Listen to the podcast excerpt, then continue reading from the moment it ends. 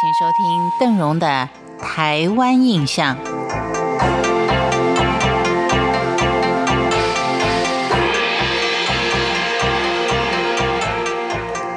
在今天的节目当中，我们再来一块儿看看台湾盐业的历史。相传陈永华是在一六六五年引进台湾最早的淋卤晒盐法。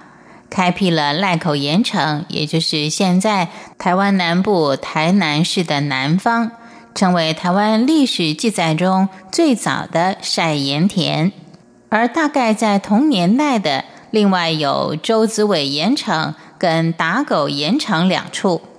明正时期的盐是可以自由生产买卖的，到了清代前期盐就由民间生产，官方收购。交由盐商贩售。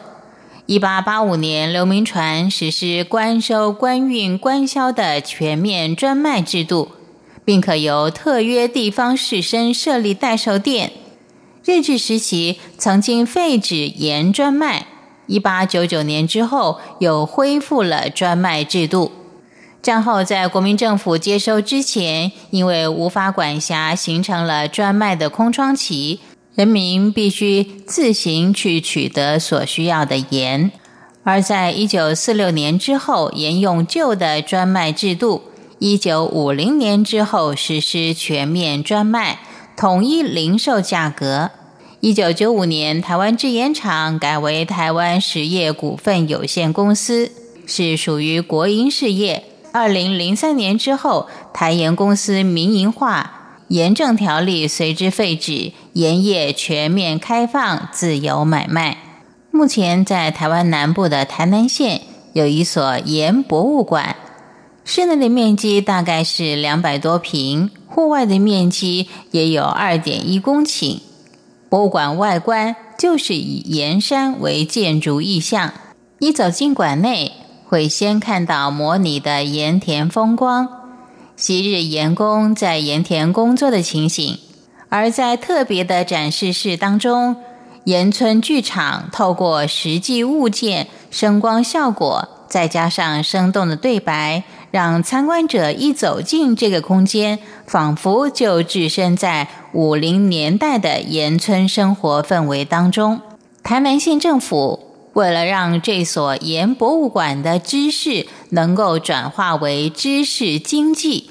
也就是结合盐业所衍生的文化与历史意义，找出盐的再利用价值与盐业文化再发展的可能性，借以协助盐村与盐民的经济与生活。像是在盐博物馆里面举办有沿海社区地方特色料理的研习，结合盐与地方特产。再造新经济生产方式与契机，未来也可能发展腌制产业，让盐发挥更多的功用，提供社区更多的生产管道。另外，也结合当地居民，希望能够重现过去的晒盐技术。这是盐博物馆发挥社区功能的表现与期待，也期望借此能够为台湾的盐业带来新的发展与延续。水盐博物馆也会透过训练课程，期望能够活化盐文化的力量。二零零二年，台湾结束了三百三十八年的晒盐产业。然而，盐业文化并没有随着晒盐的消失而完全失去踪迹。盐博物馆的设立与经营，对于延伸盐文化有着重要的功能跟意义。而台湾西南沿海兴起的重现盐业风潮，更持续的为台湾的盐业编写历史。